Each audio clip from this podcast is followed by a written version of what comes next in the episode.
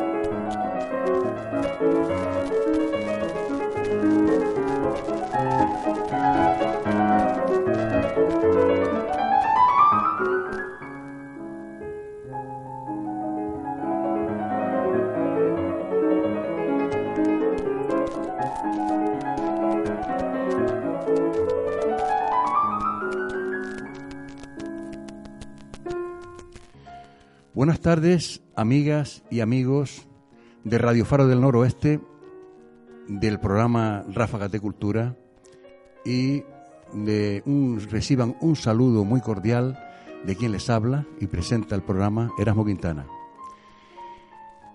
Con estos bellísimos compases de este vals de Federico Chopin, que nos sirve de sintonía al programa, saben ya nuestros compañeros oyentes, que estamos ya en tiempo de ráfagas de cultura.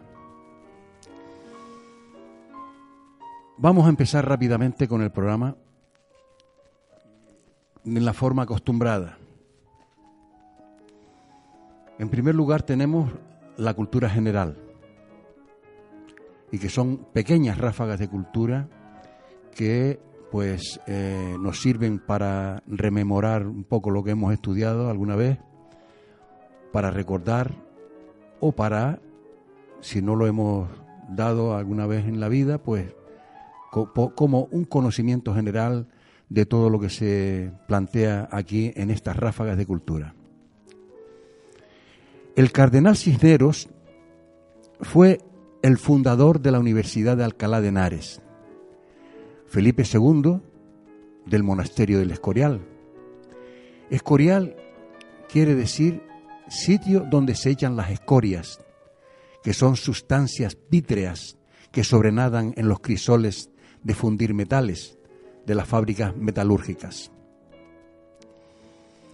Dínamo es el aparato destinado a transformar la energía mecánica, movimiento, en energía eléctrica, corriente. Don Gonzalo de Córdoba, llamado el Gran Capitán, hizo muchas guerras triunfales en Italia en tiempos del rey Fernando el Católico. Cuando en una ocasión le pidieron cuentas de las sumas invertidas, dio una relación exagerada. Por eso, a los gastos abultados se les llama cuentas del gran capitán. Los huesos de los hombros se llaman clavículas, los de la espalda homoplatos.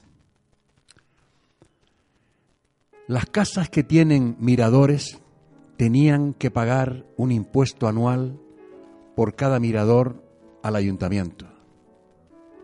Esto tenemos todavía eh, muestras, por ejemplo en Guía tenemos el mirador de allí de la calle Calvo Sotelo En Galdar también, ahí en el cementerio viejo, también hay una casa con un bonito mirador. Y en Las Palmas de Gran Canaria, la capital, pues hay muchísimos, muchísimas casas eh, que tenían miradores y que eh, al ser eh, edificios construidos por grandes terratenientes y comerciantes, pues usaban estas, esto- estos miradores, los dueños, para ver cuándo se aproximaban navíos en los que eh, transportaban pues mercancías que ellos pues habían adquirido o, o que vendían, ¿no? La, la salida de los barcos, o bien la llegada o la salida de los barcos. El agua tiene dos partes de hidrógeno y una de oxígeno. Su fórmula es H2O.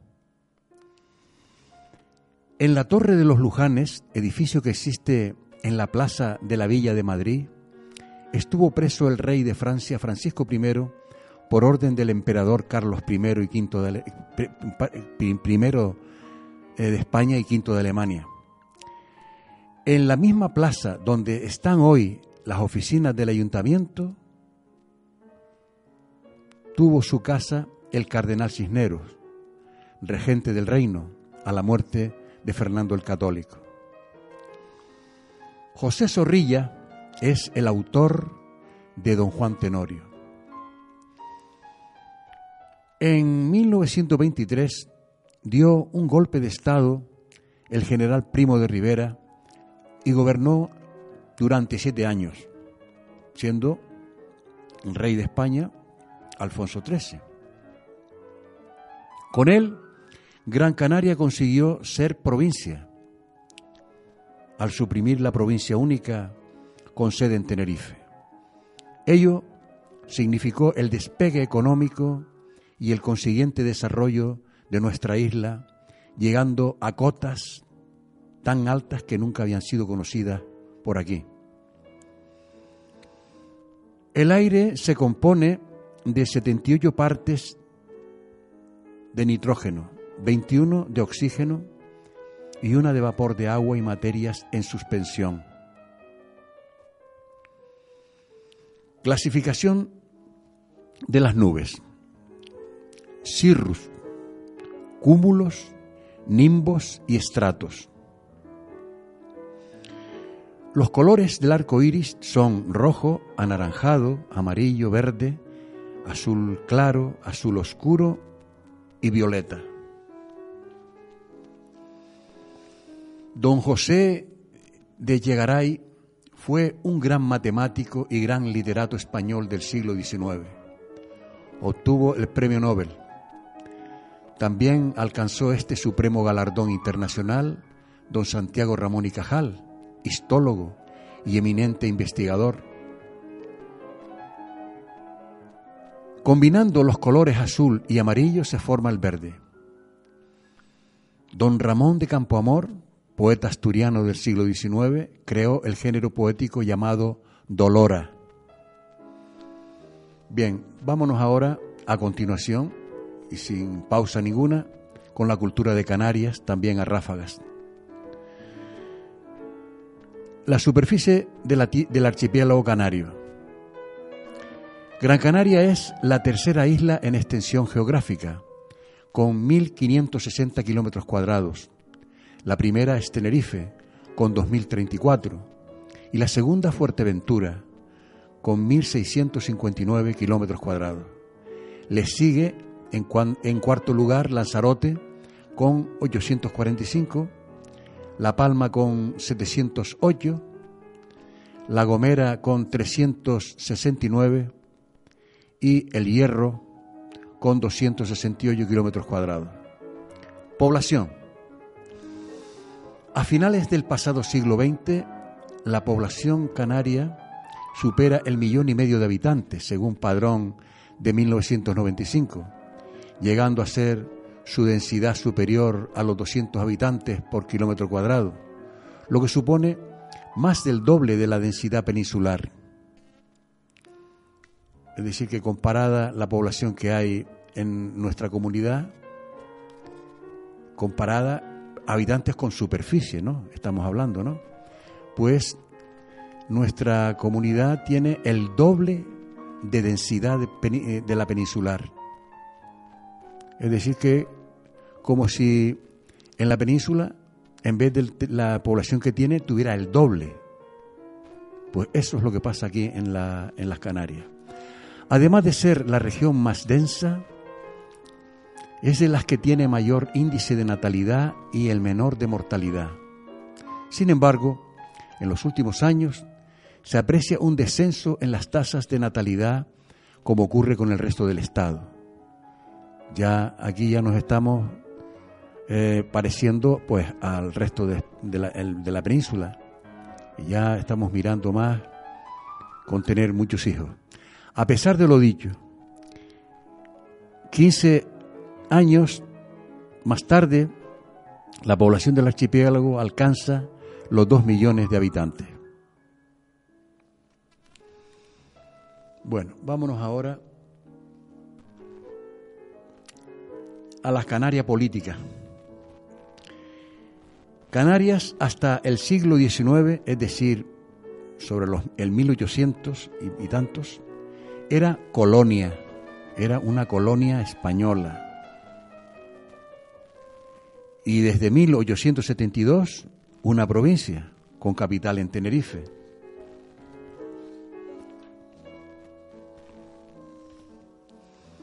Desde 1982, una comunidad autónoma y desde 1997 tiene la categoría de nacionalidad dentro del Estado español. Pero, ¿qué significa ser comunidad autónoma? Que Canarias es una unidad política y administrativa. Al ser una unidad, las siete islas y los seis islotes tienen una misma bandera y un mismo escudo representativo de la región, un mismo gobierno y un estatuto para toda Canarias. El Parlamento, máximo órgano en una democracia, pues es el lugar donde se elaboran, discuten y aprueban las leyes, está ubicado en Tenerife. De manera fija, allí está en donde se cuecen las leyes y donde se hace la alta política en Tenerife. Por eso hemos dicho nosotros más de una vez que la primera capital, esa es la capital eh, canaria auténtica, la verdadera, está en Tenerife. Y esto de aquí, pues, está en el papel, somos una segunda capital. Pero eso está en el papel, pero en la eficacia y en la realidad, la capital de Canarias está en Tenerife. Es pues de aquí de donde sale la gobernanza de todo el archipiélago. La presidencia es compartida, una legislatura en Tenerife y la siguiente en Gran Canaria, ambas capitales de la comunidad autónoma y único caso que se da en España de doble capitalidad. Pero repito, esta doble capitalidad es en el papel, nada más, porque no tiene eficacia ninguna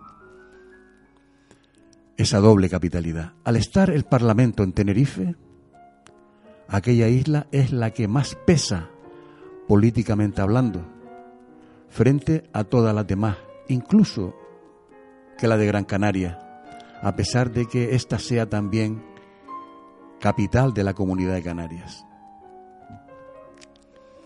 Bueno, vamos a dejar las cosas como están, porque nosotros no vamos a cambiar nada, sino derecho al pataleo nada más. Así que vamos a, a continuar y vamos a continuar con nuestra historia, nuestra historia canaria. Hoy vamos a dedicar el capítulo donde dice salida del general Rejón de Cádiz y arribo de la expedición castellana a, la- a las isletas, el Real de las Palmas y la batalla del Guiniguada. ¿Qué hicieron los reyes católicos después del pacto con Herrera? Comisionaron a Alfonso de Palencia para que organizara a Canarias una expedición. Canarias se está siempre refiriendo a Gran Canaria. Quien desde luego puso manos a la obra, auxiliado poderosamente por don Juan Rejón, fue jefe militar elegido el obispo del Rubicón, don Juan de Frías, y el deán Juan Bermúdez. Organizada ya y cuando partió para Canarias, esta expedición, compuesta de seis grandes carabelas, salió del puerto de Santa María de Cádiz con rumbo a la isla y a las órdenes inmediatas del capitán don Juan Rejón el día 13 de junio de 1478. ¿Quiénes embarcaron en las seis carabelas? Los siguientes. El deán del Rubicón, Juan Bermúdez. Los oficiales Rodrigo de Solórzano.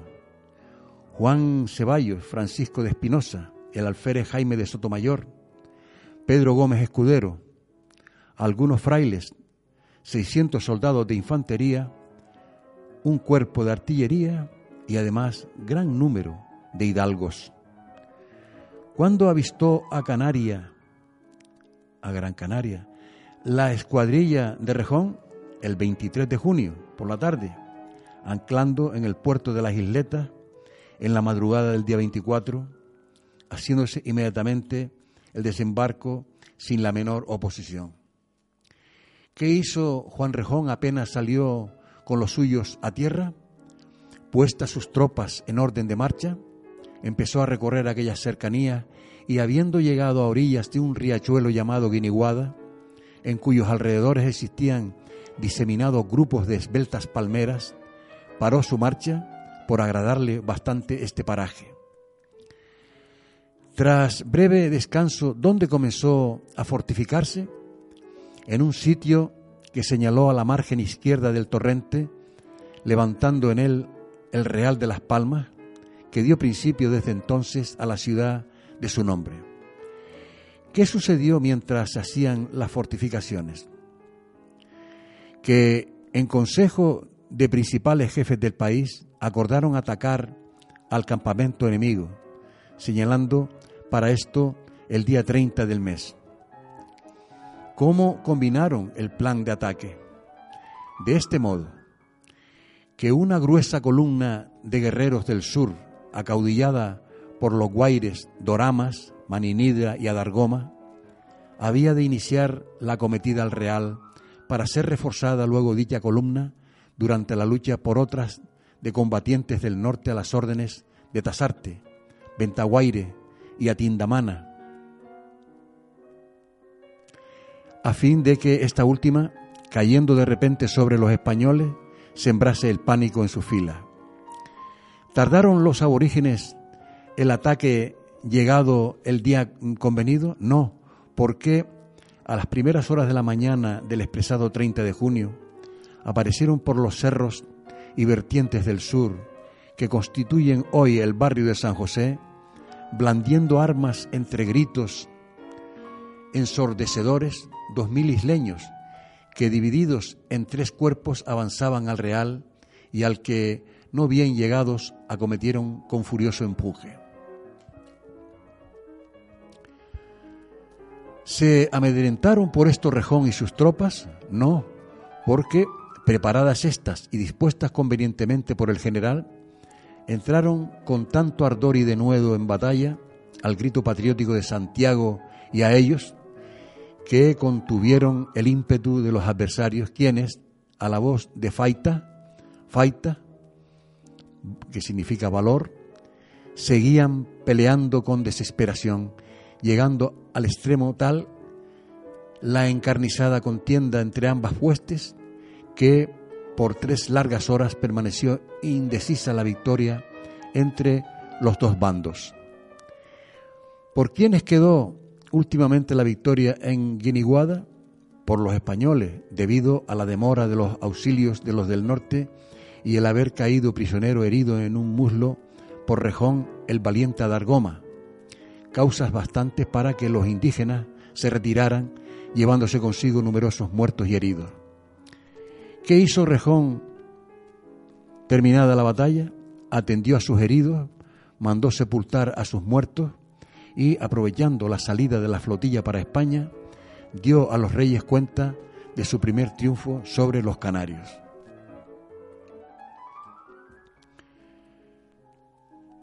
Bueno, pues vamos a dejar esto aquí, pendiente ya para la próxima vez,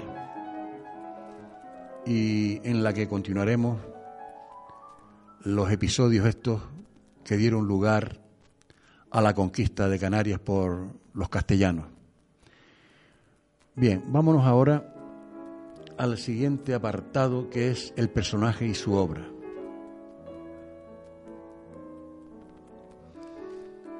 Estábamos ocupándonos de Juan Ramón Jiménez. Y yo creo que es bonito y es conveniente que volvamos otra vez a ver la pequeñita biografía, interesante biografía de este gran escritor español, premio Nobel, Juan Ramón Jiménez. Y recordar que nació en Moguer el 24 de diciembre de 1881 y que murió en San Juan de Luz, San Juan de Puerto Rico, perdón, el 29 de mayo de 1958. Fue, como decíamos, Premio Nobel de Literatura en 1956 Cursó sus primeros estudios en el Colegio de los Jesuitas del puerto de Santa María, en Cádiz. Estudia Derecho en la Universidad de Sevilla. Se relaciona en Madrid con Rubén Darío, ese gran poeta hispanoamericano, y con la Institución Libre de Enseñanza de Giner de los Ríos, en 1905. Ese primer español que tuvo la la gran idea, la gran luz de llevar la de romper los moldes de la enseñanza utilizando solamente la memoria y revolucionó la manera de, educar, que es llevando a los alumnos a la propia naturaleza. Y los, los eh, empezó con esto de sacar a los niños y llevarlos eh, donde se producían la huerta, donde se donde se criaban los animales, en fin, pues, cosas así por este, de este tipo. Revolucionó la enseñanza en España. Se forma en la literatura de los poetas simbolistas franceses y románticos, especialmente españoles. El estado precario de su salud le obligó a pasar largas temporadas en sanatorios. Se casa en Nueva York en 1916 con Zenobia Camprubí, su compañera y, colaboradora eficacísima, con quien traduce a Rabindranath Tagore, ese gran poeta hindú. Desde 1948 reside en Puerto Rico como consecuencia de la diáspora española por la guerra civil, en que la inmensa mayoría de los intelectuales tienen que abandonar España. Son muchas y confusas las etapas de su obra, debido sobre todo a las múltiples ediciones refundaciones y concesiones de poemas publicados en distintas ocasiones. De todos modos, cabe hacer una cierta clasificación por épocas. Una primera, necesariamente modernista, de 1900, otra de intimismo enfermizo, eh, bucolismo sentimental y dolorida melancolía de toque romántico, de 1902 al 16, que lleva poco a poco a la que él mismo llama poesía pura, desnuda o esencial, última etapa de una cada vez más obsesiva preocupación por la eternidad. Es modernista en almas de violeta y romántico en áreas tristes y jardines lejanos. Su poesía se va depurando en Diario de un poeta recién casado, también titulado Diario del poeta, y del mar. En 1916, Sonetos Espirituales, un año más tarde, Poesía y Belleza, de 1923, y La Estación Total, con las canciones de la Nueva Luz. A raíz del exilio, es época a la que pertenece la colección de poesías Animal de Fondo, tal vez uno de los libros en que más directamente, aunque de un modo ciertamente confuso, trata el tema de la trascendencia. Considerado como el maestro de la llamada generación de poetas de 1927, de la generación del 27, estamos hablando, es más cerebral que inspirado, soberbiamente terco por crear un mundo que no logra realizar. Pero su obra, sin embargo, más conocida y famosa es Platero y yo, prosa poética con felices efectos rebuscados, que es el librito del que nos estamos valiendo para conocer su genio de escritor y de poeta. Y a él y de él vamos a, da- a dar unos, unos cuantos capítulos. La púa. Entrando en la dehesa de los caballos, Platero ha comenzado a cojear. Me he echado al suelo, pero hombre, ¿qué te pasa?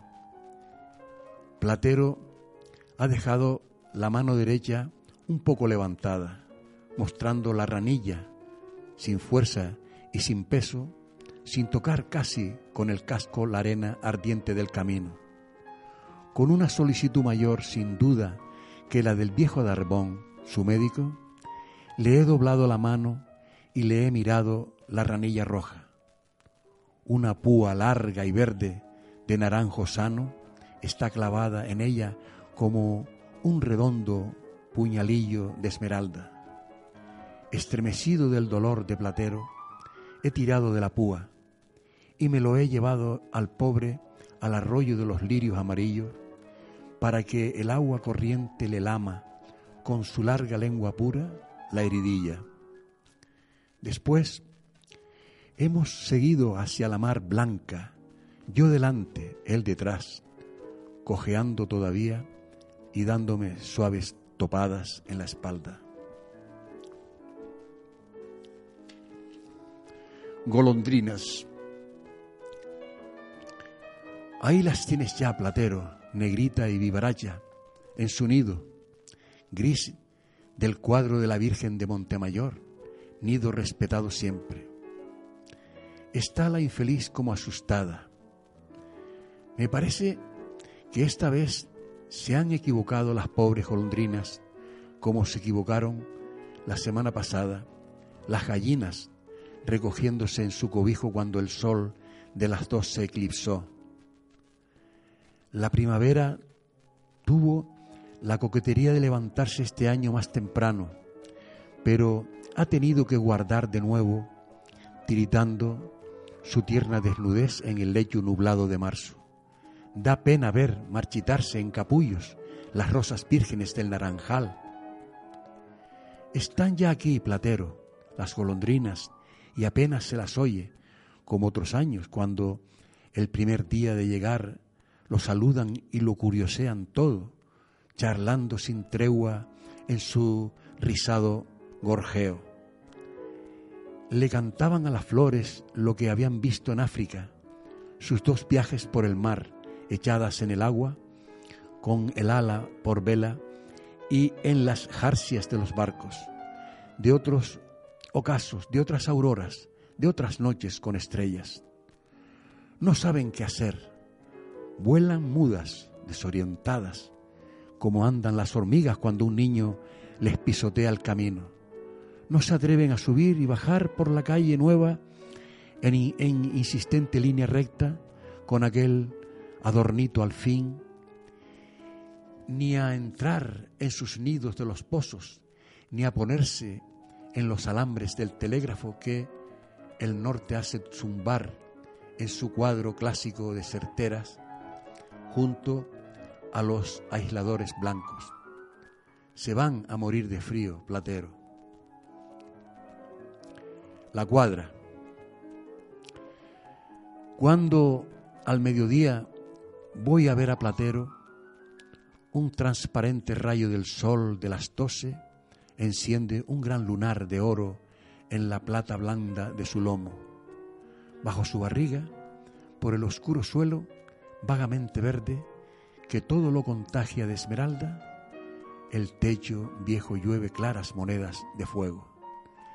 Diana, que está echada entre, entre las patas de Platero, viene a mí, bailarina, y me pone sus manos en el pecho, anhelando lamerme la boca con su lengua rosa. Subida en lo más alto del pesebre, la cabra me mira curiosa, doblando la fina cabeza de un lado y de otro, con una femenina distinción. Entre tanto platero que antes de entrar yo me había ya saludado con un levantado rebuzno, quiere romper su cuerda duro y alegre al mismo tiempo. Pero el tragaluz que trae el irisado tesoro del cenit, me voy un momento, rayo de sol arriba al cielo desde aquel idilio. Luego, subiéndome a una piedra, miro al campo. El paisaje verde nada en la lumbrarada florida y soñolienta, y en el azul limpio que encuadra el muro astroso, suena, dejada y dulce, una campana. El potro castrado. Era negro, con tornasoles granas verdes y azules, todo de plata, como los escarabajos y los cuervos. En sus ojos nuevos rojeaba a veces un fuego vivo, como en el puchero de Ramona, la castañera de la plaza del Marqués, repiqueteo de su trote corto cuando en la friseta de arena entraba campeador por los adoquines de la calle nueva. Qué ágil, qué nervioso, qué agudo fue con su cabeza pequeña y sus ramos finos. Pasó noblemente la puerta baja del bodegón, más negro que él mismo sobre el colorado sol del castillo, que era fondo deslumbrante de la nave, suelto el andar, juguetón con todo. Después, saltando el tronco de pino, umbral de la puerta, invadió de alegría el corral verde y de estrépito de gallinas, palomas y gorriones. Allí lo esperaban cuatro hombres, cruzados los velludos brazos sobre las camisetas de colores. Lo llevaron bajo la pimienta. Tras una lucha áspera y breve, cariñosa a un punto, ciega luego, lo tiraron sobre el estiércol y, sentados todos sobre él, Darbón cumplió su oficio poniendo un fin a su luctuosa y mágica hermosura.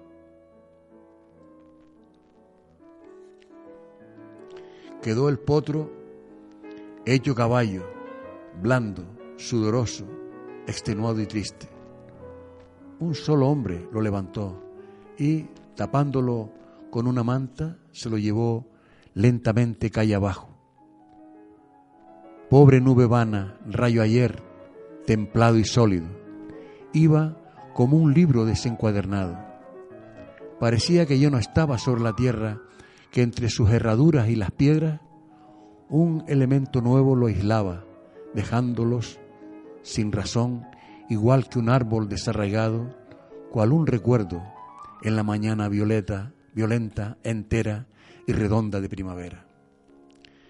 Bien, Vamos a ver, amigos y amigos, unos momentos de publicidad y al término de, de, ese, de esos anuncios, pues continuamos con ustedes.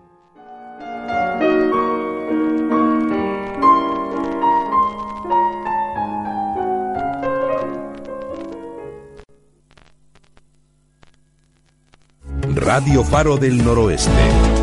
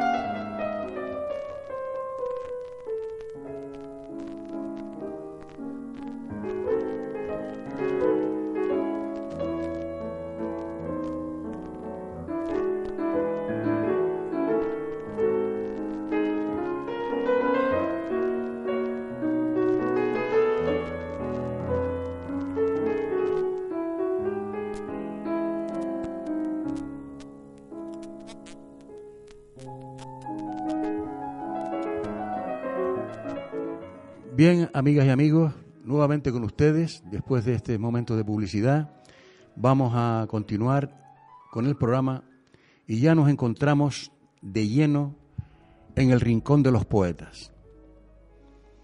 Hoy traigo para ustedes un poeta nuestro, poeta nuestro, del, nacido en Las Palmas de Gran Canaria, un grandísimo personaje, un hombre que se dedicó a la política y dio, dio la nota de un gran personaje, de un- una entereza y de una, una ética eh, poco acostumbrada. Fue un gran político que, que vivió y que hizo todo conforme a su, a su ideología y nunca se, nunca se salió de su guion, ¿eh?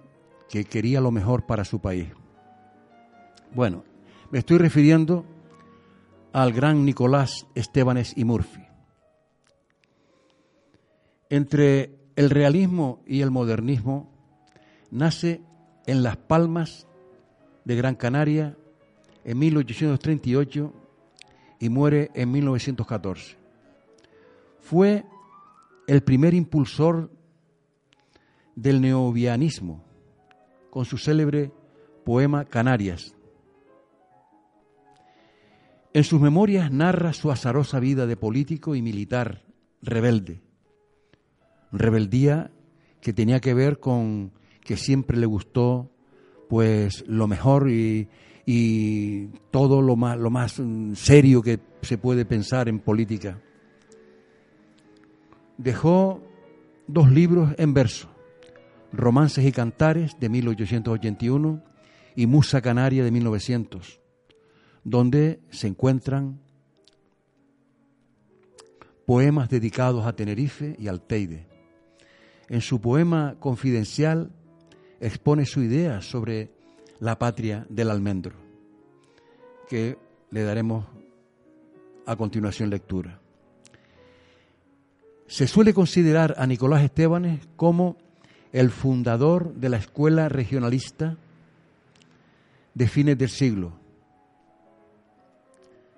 La popularidad de su poema Canarias, entre la exaltación de lo prehispánico y las declaraciones anarquizantes, se debió en parte a la adhesión incondicional que le prestó un ambiente propicio a la reivindicación de una regionali- regionalidad más bien retórica. Sorprende hoy que el excepcional prosista de mis memorias apenas fuera reconocido tras el débil poeta de, rom- de romances y cantares, algo que no pasó inadvertido, en cambio, a Pérez Galdós y a Pío Baroja, entre otros. Sin embargo, a la mezquindad pueblerina de aquel, de aquel entonces, pues su- sus romances y cantares pasó, como, dice, como decimos, desapercibido. Sin embargo, nos pasó desapercibido para ese gran Benito Pérez Galdós y otro gran personaje de la generación del 98, Pío Baroja. Y sin embargo, es preciso ver en el poema Canarias algo más que su contradictorio ideario, el republicano anarquizante que era Estebanes, no cree en ridículas utopías, que desencadenó una, una escuela de endeble poesía y de ideología acartonada. Bueno, todo esto está, eh, está eh, mm, catalogado y está eh, ideologizado por alguien que no era de su, de su, de su cuerda. Pues la sombra del almendro tiene los nítidos perfiles del mito, un mito cuya historia crítica incluye la desaprobación y la posterior aprobación moral de un amuno. Canarias es, en palabras de Domingo Pérez Minic, el fácil edificio de una metafísica y de una moral insular. Pese a los tan poco elaborados y tan desnudos versos que lo integran. Es la- eh, el que hace el que hace la crítica aquí se ve que es muy duro con él, ¿eh? Y pese, añadiríamos nosotros, a la equívoca ideología y la pobre estela lírica que dejó tras de sí. Pues no me fastidie con, con el elemento este. Nicolás Estebanes Murphy nos legó sobre todo una imagen de su Canarias. Pero bueno, no fue muy, el crítico este no es muy de, de Nicolás Estebanes. Pero bueno, vamos a, a pasarlo por alto porque nos vamos a ir a lo que él hizo, a ese Canarias de que, de que estamos hablando, ¿no? Un barranco profundo y pedregoso, una senda torcida entre zarzales, un valle pintoresco y silencioso, de una playa los secos arenales, un cabrero en la cumbre que silbaba, una bella pastora que corría, una rústica flauta que llenaba los riscos y las grutas de armonía. En el aire reflejos y cambiantes, en el cielo colores transparentes, en la noche luceros rutilantes, crepúsculos brillantes y esplendentes, un gallardo mancebo en la montaña que las cabras montesas perseguía, en la cima del monte una cabaña y un torrente que al valle descendía. Tales fueron los goces fugitivos de cien generaciones ignoradas. Estos fueron los cuadros primitivos de las risueñas islas fortunadas. Era el conquistador omnipotente, sometidos los guanches a Castilla. Imperaba en Canarias el de Lugo, verdadero monarca de las islas. Los pocos naturales que pudieron sobrevivir a la Canaria ruina legaron a sus nietos la venganza para un, segun- un seguro aunque lejano día, y despojados de sus propias tierras por la extranjera criminal codicia, repartidos sus bienes, sus ganados entre aquella falange comunista, se fundieron al punto un solo un pueblo en una sola fraternal familia con los mismos soldados españoles que demostraron su valentía, despojados también por los magnates, hambrientos segundones de Castilla, y por otros taimados mercaderes que acudieron después de la conquista, como acuden después de la matanza las asquerosas aves de rapiña. El poderoso Lugo, que colmaba de sus negras pasiones la medida, absoluto señor de aquellas tierras, sin freno en su ambición y en su avaricia, se enamoró de una doncella hermosa que llevaba por nombre Guayarmina. Quiso hacerla su esclava, no pudiendo por el amor ni el oro seducirla, pero la isleña despreció al tirano sin temor a su fuerza ni a sus iras. En los impuros brazos del gallego hubiera hallado lisonjera vida, sin resistiendo sus torpes amenazas en Agaete de su honor cautiva, vivirá eternamente su memoria en las Canarias fértiles campiñas. Y al recordar su desastrosa muerte, que fue venganza del de Lugo digna, maldecirán de Lugo la venganza, aplaudiendo a la heroica Guayarmina. Esta es, amigas y amigos, lo que estábamos hablando de las Canarias y que poco gusta a, a, lo- a los que, claro, a los que eh, domaron a la patria isleña. Luego vámonos a uno a una que una composición que hizo que es por la que más se le conoce. La patria es una peña, la patria es una roca, la patria es una fuente, la patria es una senda y una llosa. Mi patria no es el mundo, mi patria no es Europa. Mi patria es de un almendro, la dulce, fresca, inolvidable sombra. A veces por el mundo con mi dolor a solas, recuerdo de mi patria las rosadas, espléndidas auroras. A veces con delicia mi corazón evoca mi almendro de la infancia de mi patria las peñas y las rocas. Y olvido muchas veces del mundo las zozobras, pensando de las islas en los momentos las playas y las olas. A mí no me entusiasman ridículas utópicas, ni hazañas infecundas de la razón afrenta y de la historia, ni en los estados pienso que duran breves horas, cual duran en la vida de los mortales las mezquinas obras.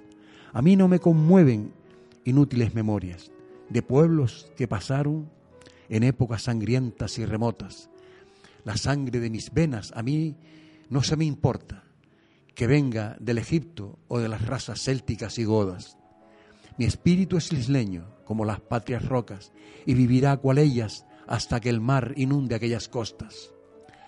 La patria es una fuente, la patria es una roca, la patria es una cumbre, la patria es una senda y una llosa.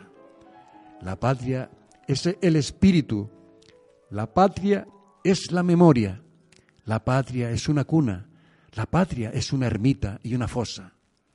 Mi espíritu es isleño como, la, como las patrias costas, donde la mar se estrella en espumas rompiéndose y en notas. Mi patria es una isla, mi patria es una roca. Mi espíritu es isleño como los riscos donde vi la aurora.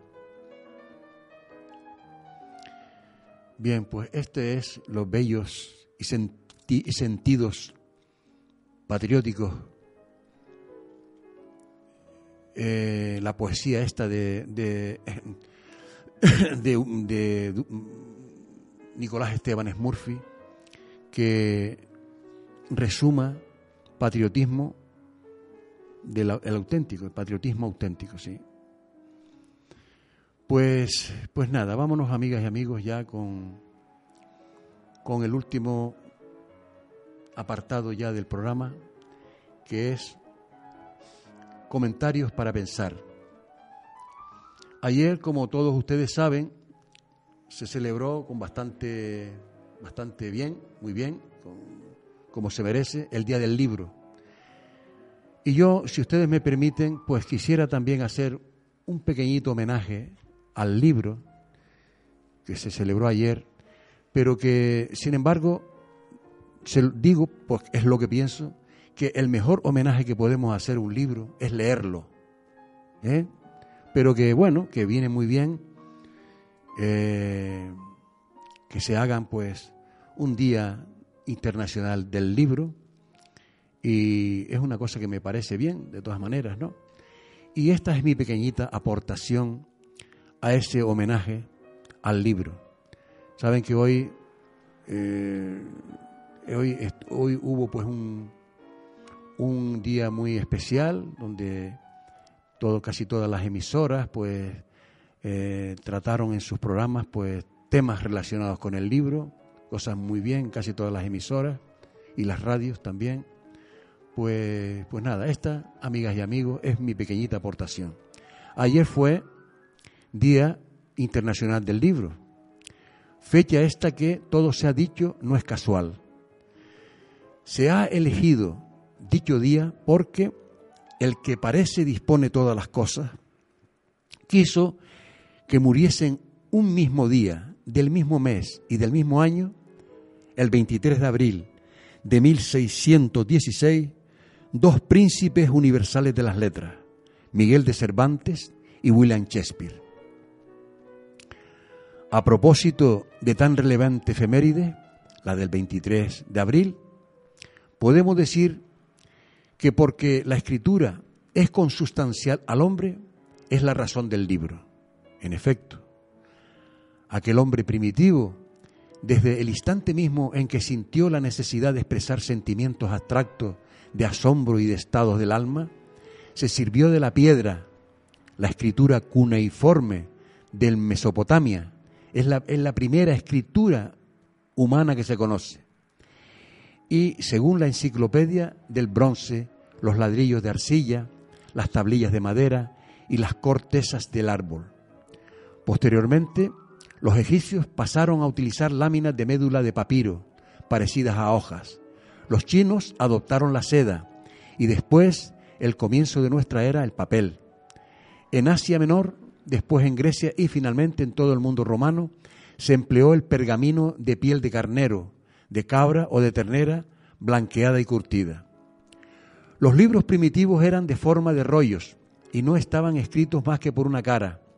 Fue en la época del emperador Augusto, principio del siglo I después de Cristo, cuando se comenzaría a cortar el pergamino en hojas y a plegarlas y coserlas para formar cuadernos, con lo que el libro o códex adquirió la forma rectangular actual.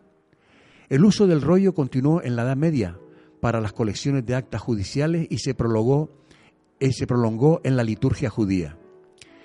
La escritura era trazada a mano por una y otra cara de las hojas del códex y, según países y épocas, por medio de pinceles, cañas o plumas, con tintas de varios colores. La decoración era a menudo muy rica y consistía en letras adornadas, composiciones marginales, pinturas de interior del texto y fuera de él y realces de oro para los manu- manuscritos excepcionales. Todo esto podemos apreciarlo hoy como auténticas maravillas de arte. En Occidente los manuscritos fueron por lo general confeccionados en los monasterios y sería a partir del siglo XIII cuando se hace en los centros universitarios. Conforme fue extendiéndose la instrucción, se trató de suplir por medio mecánico el largo y costoso trabajo de los amanuenses. Al principio se recurrió al grabado en relieve de placas de madera, la silografía, y se imprimía aplicándola sobre el papel después de cubrirla de tinta.